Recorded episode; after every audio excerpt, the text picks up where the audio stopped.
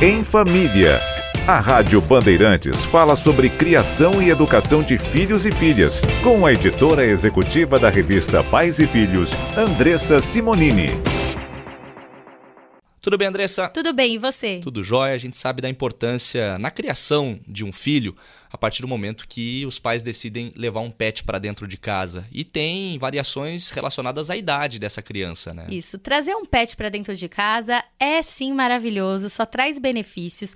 Além do seu filho desenvolver um vínculo com um animal, com um novo membro da família, é um momento de você também despertar responsabilidades na criança desde cedo. Sim. Mas claro que você tem que se atentar à capacidade, né, dela. A responsabilidade de acordo com a idade. É né? isso aí. Então, aos três anos, a criança é muito pequena, então ela pode ficar apenas com a parte do carinho, quem vai brincar é você. Boa. Então, tal hora quem brinca é você.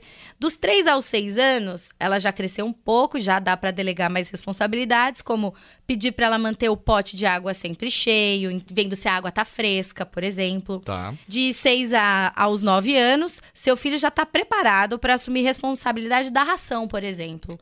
Então, assim, ele já assumiu até os 9 anos o carinho, a água, a ração. E depois que ele já tem um pouco mais de força, coordenação motora, aos 12 anos lá ele pode sair para caminhar sozinho, por exemplo, numa praça. Essa Andressa Simonini com mais uma ótima dica e ela volta amanhã em outra edição do Pulo do Gato.